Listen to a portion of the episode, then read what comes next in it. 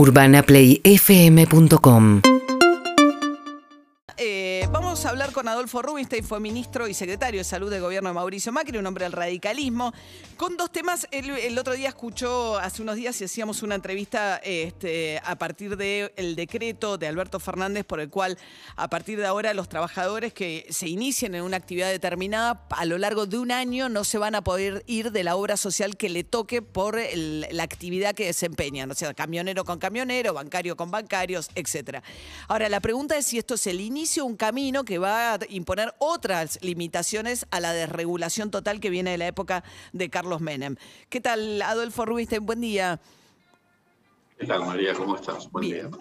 Bueno, a ver, eh, de- a partir de la charla que, que- que eh, que escuchabas, que tenía a raíz del tema de las obras sociales, eh, lo que la pregunta es qué tipo de cuánto va a afectar realmente hoy la situación de gente que por un lado va a estar obligada a ir a su obra social por actividad y sobre todo aquellos que a través de obras sociales que hacen como de, de- de- de, no sé, de canalizadores de aportes a las prepagas de intermediarios, gran parte de los que hoy tienen una prepaga, parte de ese aporte lo descuentan de estas obras sociales que hacen de intermediarias. Déjame, María, que te explique en un minuto cómo funciona el sistema. El decreto de regulación del 96, en realidad, lo que permite es a cada trabajador poder llevarse sus aportes a otra obra social. Dentro del Sistema Nacional de Obras Sociales, las obras sociales sindicales y obras sociales de dirección, hasta ese momento vos no podías migrar de una obra social a otra. O sea, estabas cautivo. A partir de ese decreto vos podés llevarte entre el 80 y el 90% del aporte de acuerdo al tipo de obra social, al salario promedio, etc. Entonces vos te lo llevabas y en principio el objetivo fundamental era generar un sistema donde las obras sociales comenzaran a responder mejor a las necesidades y demandas de sus beneficiarios y este, se tornara un sistema más eficiente y de libre elección, que no estuviera cautivo, lo cual era bueno generaba una suerte de competencia este, dentro de eh, lo que podríamos llamar el mercado de las obras sociales. Lo que ahora, y esto por supuesto fue inicialmente resistido por, por los sindicatos, porque de alguna manera sobre todo amenazaba a las obras sociales pequeñas que no tenían capacidad prestacional para poder ofrecer una atención de calidad a sus afiliados. Y de hecho lo, que hubo es una buena, una enorme cantidad de beneficiarios que migraron de una obra social a otra. Algunas de ellas hicieron convenios, muchas obras sociales pequeñas, con, para el sugerenciamiento con empresas de medicina prepaga y por lo cual, digamos, migraban a esas obras sociales que eran pequeñas y este, a, través de, este, de ese cambio lograban tener la atención de una, pre- de una prepaga, de acuerdo al salario, pagaban, digamos, o no una cantidad de dinero para este, obtener el diferencia. paquete de servicios. Sí, ese es el caso de por ahí acá. eh, nosotros tenemos en compañeros de trabajo que aportan a cerveceros o capitanes de ultramar para tomar una parte del aporte que, de lo que le descuentan del salario y pagan una diferencia para tener la prepaga, digamos. Exacto. Eso produjo un cierto descreme, porque ¿qué pasaba? Los que se movían eran los salarios más altos, porque los que accedían a la atención, más allá de que pagaran una- un plan superador y una cantidad de dinero extra para poder tener la atención de la prepaga, obviamente eran los salarios un poco más altos.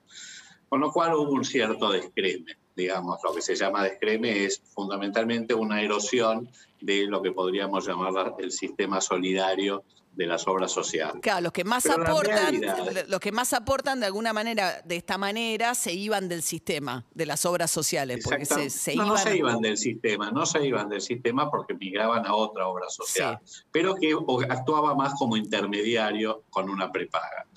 De hecho, si vos tenés, hay más o menos 6 a 7 millones de beneficiarios que hoy tienen empresas de medicina prepaga, de los cuales más de 4 millones provienen de la seguridad social. O sea, Claro. siguen conservando una obra social, pero reciben los servicios de una prepaga. Muchas de ellas, es como decían algunos dirigentes gremiales, son pequeñas obras sociales o como lo llaman ellos, sellos de goma. Claro, la pregunta es, si eso lo, lo van a mantener o no, porque ahora la CGT, después de este decreto de Alberto Fernández, va por más. Lo que quieren es que la que el gobierno prohíba ese, ese, ese- esa, esa intermediación de esas. la, la- Exacto, ahora viene la segunda parte. La segunda parte es bastante más este, complicada, porque el 70% de los más de 290 obras sociales nacionales, que son las sindicales o las de dirección, son desde el punto de vista prestacional y financiero inviables.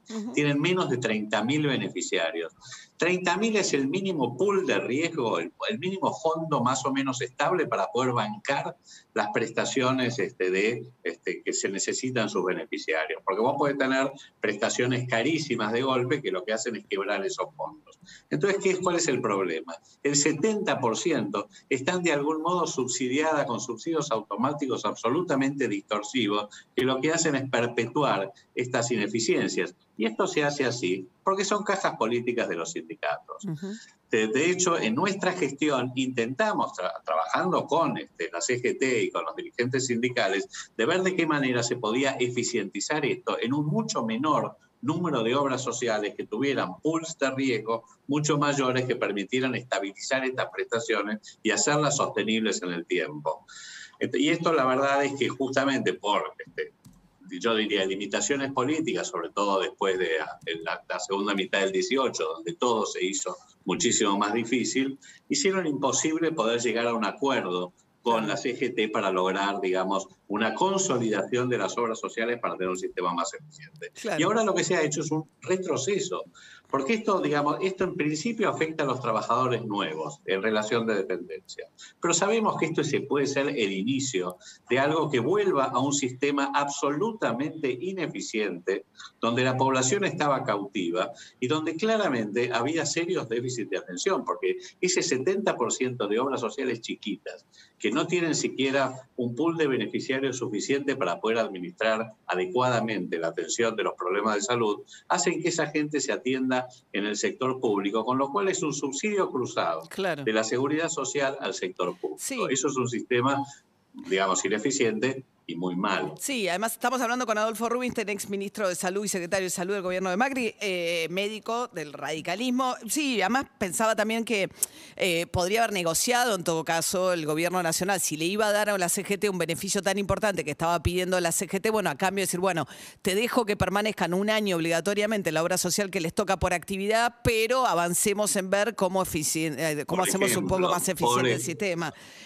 porque, Totalmente de acuerdo. Porque hay gente que queda cautiva de sociales que prestan, digo, el sindicato de trabajadoras en casas particulares, por ejemplo. O sea, hay muchas obras sociales que son muy ineficientes, muy deficitarias y trabajadores que pasan a quedar cautivos de esas obras sociales por lo menos un año. Ahora, aprovecho una pregunta más. Hablando de los lobbies cruzados, creo que ustedes, eh, sobre todo en el Ministerio de Salud, padecieron mucho el lobby que era muy eficiente en otros ministerios, en el gobierno de Macri, en contra del etiquetado, que parece que por fin va a salir hoy, este, va, no hoy, ayer hubo dictamen favorable de la eh, plenario comisiones en la Cámara de Diputados, pero costó muchísimo que esta ley avance en el Congreso, eh, eh, a pesar de que ustedes habían fijado el Ministerio de Salud como prioridad la ley del etiquetado, no había ni modo que saliera al Congreso. No, no, este, sí, la verdad que estoy muy contento, me parece que es un paso adelante, sobre todo para abordar uno de los problemas principales de salud pública en la Argentina, que es el sobrepeso y la obesidad, particularmente la obesidad infantil, y vos sabés, porque lo hablamos muchas veces en mi gestión, que este es un tema, yo te diría, de los prioritarios. Lamentablemente nosotros no pudimos llegar digamos, a un buen final respecto al etiquetado frontal. De hecho, nosotros lo impulsamos de manera bastante activa. Nosotros era nosotros relativo.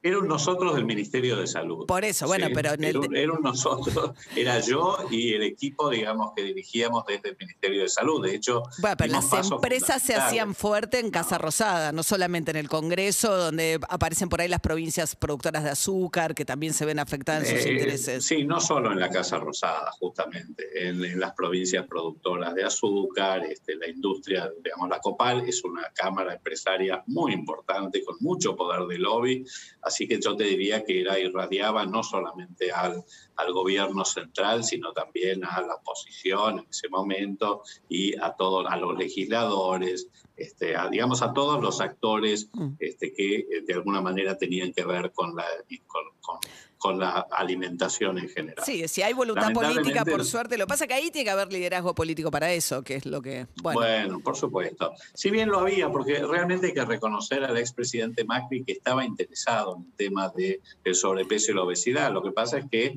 obviamente había que dar pasos muchísimo más audaces, si vos querés, en ese momento.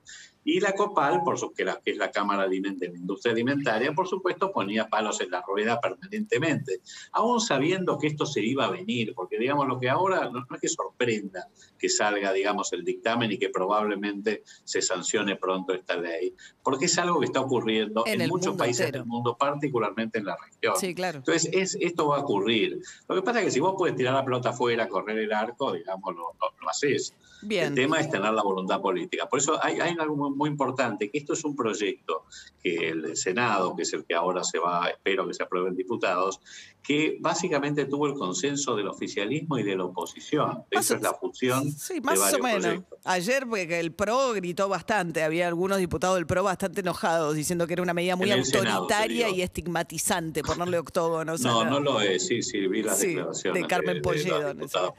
Sí, sí, no, no, no es ni, no es, no es, no prohíbe nada es el acceso a la información. O sea, el derecho a obtener información en el punto de compra. Esto justamente si hay alguna, yo te diría que si hay alguna responsabilidad y función del Estado es informar adecuadamente. Claro, Lo que se hace es informar para que el consumidor sepa qué está comprando. Adolfo no ministro de Salud y de secretario de Salud también del gobierno de Macri. Gracias, Adolfo. Buen día. Chao, María. Hasta luego. 7 y 46 de la mañana. Urbana Play 104.3